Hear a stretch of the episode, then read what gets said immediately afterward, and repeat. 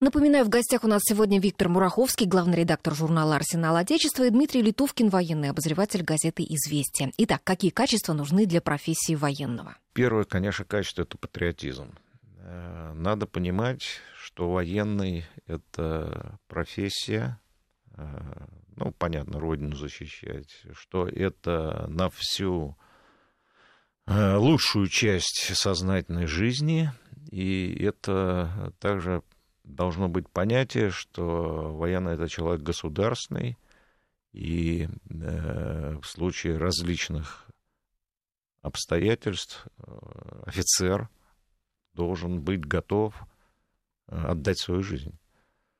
Вот э, когда я учился в Казанском высшем танковом командном училище, училищем руководил генерал-майор Кобяков Иван Григорьевич, танкист, герой Советского Союза. В годы войны он командовал танковой бригадой. Я помню, как на первом курсе э, он собирал и беседовал об училище и прочем, и он высказал там такую э, фразу интересную, афорину, говорит, офицер должен всегда помнить, что он временно живой военнослужащий. А иначе, говорит, вы если этого про себя не поймете, вы не будете способны а, послать в бой своих подчиненных. Вот это главное качество. Я думаю, все остальное уже прилагательное. Там физическое здоровье, ну, еще же, наверное, как бы готовность подчиняться командам, да, вот. Э, ну, это уже прилагать. Там научат. Дисциплине. В училище научат. И подчиняться научат, Просто и как военная служба научат. предполагает определенный уровень лишений и сложностей, да, проблем. Даже вот при тех условиях, которые сегодня существуют в нашей армии, как бы офицер все равно и военнослужащий испытывает определенные трудности, определенные лишения, да. А если корабль уходит на боевую службу, это несколько месяцев отрыва от э, дома, да, это невозможность общаться с родственниками. Полевой выход, это значит мерзнут, а вот э, все остальное, как бы, это целый комплекс. Надо быть готовым к тому, что служба не будет простой. Ну и вот, казалось бы, если такая сложная работа, и если такие лишения, вот ради чего люди на это идут? Ну, это интересно. В конце концов, в армии тебя научат водить танк, управлять самолетом, да, и тебе это не будет стоить ни копейки, да, потому что государство тебе предоставляет самую современную технику, которую нигде больше не, э, не получишь, да. Но это так образно сказать, да. Но все-таки такую службу выбирают люди, у которых есть вот эта патриотическая жилка, да, которые считают, что служение государству это, в общем-то, долг мужчины. Ну вот, ну. Я бы даже сказал, не служение государству, служение Отечеству. Государство меняется, отечество остается одним и том же. Вот. Потом, когда появляется семья, дети, понятно, уже чувствуешь и э, личную ответственность за их безопасность, а так вот в юном возрасте, ведь сейчас в военное училище 16 лет принимает, а вот в советское время с 17 принимали. Почему с 16? Это что имеется в виду? Ну, Ведь ну, по сейчас... положению с 16 лет. Подождите, ну после ну, 11 школу можно класса. закончить раньше. То есть, то есть после можно. 9 тоже был принимать? Нет, человек должен иметь среднее общее образование, это обязательно. То есть принимать по результатам ЕГЭ, угу. все равно так же, как и в гражданские вузы. Но есть э, юноши и девушки, которые заканчивают школу в 16 лет. Вот сейчас в военное училище можно поступить в 16 лет. Вот я не знаю, с 5 лет тогда. Если 11 лет мы учимся, то как в 16 закончишь? Никак. Такое, ага. такое есть положение, по крайней мере. Вот. Э, и э, в юном возрасте плюс э, к тому, что я перечислил, конечно, Дмитрий абсолютно прав. Есть еще и такая тяга к технике, к военной вот, романтика военной службы. Но это я не скажу, что со временем выветривается, но немножко ослабевает вот за повседневными заботами. Тем не менее, это остается, конечно.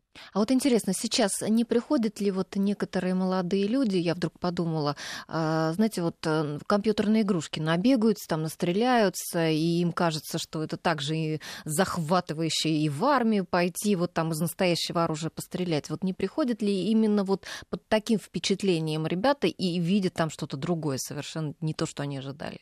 Вполне возможно, потому что у нас сегодня стало значительно больше информации, да, если мы посмотрим вот как бы газеты, журналы, да, интернет-сайты, огромное количество сообществ, да, которые обсуждают ту или иную военную технику, есть много клубов, которые как бы военно-патриотических, да, есть э, стрелковые клубы, да, то есть это как бы тот мир, который складывает э, мировоззрение человека, да, и подталкивает его к принятию каких-то решений. Армия дает возможность реализации такого решения, но тут надо понимать, что не каждый может пройти этот э, путь, да, и из военных училищ уходят люди на гражданку, возвращаются, потому что что-то оказывается не так, как они себе представляли. Это было всегда, и у нас в советское время как бы из училища люди отчислялись, и через месяц уходили, и через три года, да, а вот офицеры, которые попадали уже в воинские части, тоже не справлялись с ситуацией. Ну, это объективный процесс жизненный, как бы так что тут ничего удивительного нету. А вот э, Суворовские училища, Нахимовские, вот они сейчас э, в каком виде существуют? Что вы знаете о них? И принимают туда детей с какого возраста? Э, Суворов, да, существует. Сейчас есть система общего среднего образования, они в эту систему входят. Э, и есть вот такие учреждения, которые подчиняются Министерству обороны. Это Кадетские, да, сейчас же еще Нет, вот школы? давайте я перечислю. Угу. Кадетские президентские училища. Это кадетские корпуса. Это Суворовские и Нахимовские военные училища. И отдельно пансион для девушек Министерства обороны. Вот это вот э, перечень таких учебных заведений, где ребята находятся на полном государственном обеспечении, получают общее среднее образование, и по его окончании этого учебного заведения они вовсе не обязаны поступать именно в вузы Министерства обороны, а по желанию. Вот я знаю, что в прошлом году из всех выпускников вот этих учебных заведений 76% пошли в вузы Министерства обороны, а остальные, естественно, в гражданские вузы. А у них нет возможности без экзаменов пройти военное училище? А в военное училище сейчас нет экзаменов. В военное училище поступает ровно так же, как и в гражданские учебные заведения. По нет, результатам ну, результаты ЕГЭ. ЕГЭ. Нет, я имею в виду просто автоматом. Вот, э, кто захотел, те и прошли. Ну, там есть свой, своя проверка. Там обязательно проверка, например, по физической подготовке. Э, при поступлении в военное училище, в отличие от гражданских вузов. В любой специализации все равно Министерство обороны принимает к себе только здоровых людей. Это надо понимать. То есть, наверное, какие-то надо сдать нормативы, да, сколько раз там верно. отжаться, там пробежать. Там подтягивание, бег на 100 метров, плавание. А интересно, совпадают эти нормативы с тем, что вот надо, например, сдать на военную кафедру студентам? Или там еще строже?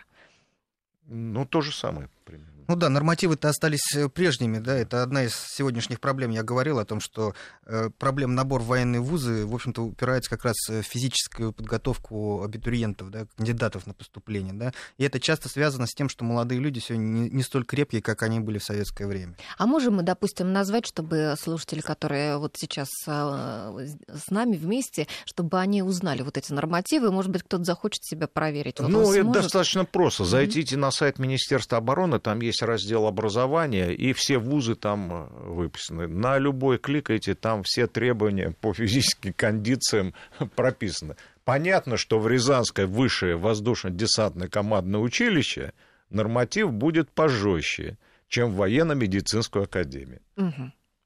А что сейчас а, с льготами? Вот вы сказали, что зарплаты у военных уже подросли и а, довольны ими военные. А что с льготами?